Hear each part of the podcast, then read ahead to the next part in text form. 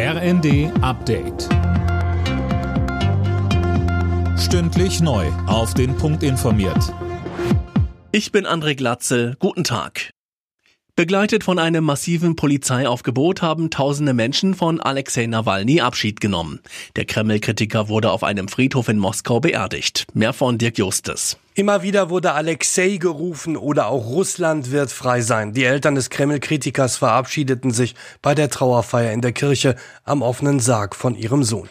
Vorab hatte der Kreml vor der Teilnahme an nicht genehmigten Versammlungen gewarnt.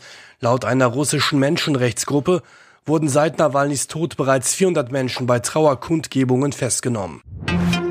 Busse und Bahnen im Nahverkehr stehen heute vielerorts in Deutschland still. Es ist Hauptstreiktag von Verdi, dazu kommt der Klimastreik von Fridays for Future. Und für nächste Woche drohen schon die nächsten Streiks. Die Verhandlungen zwischen Bahn- und Lokführergewerkschaft GDL sind gescheitert. Raser in Österreich müssen seit heute damit rechnen, dass ihr Auto einkassiert wird. Ab 80 kmh zu viel kann das Auto beschlagnahmt und versteigert werden.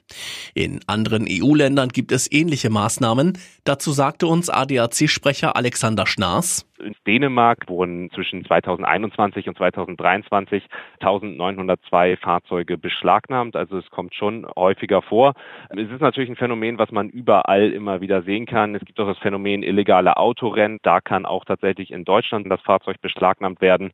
Das ist dann immer so das letzte Mittel, mit dem man dann tatsächlich auch an das Art Fahrzeug herangehen kann.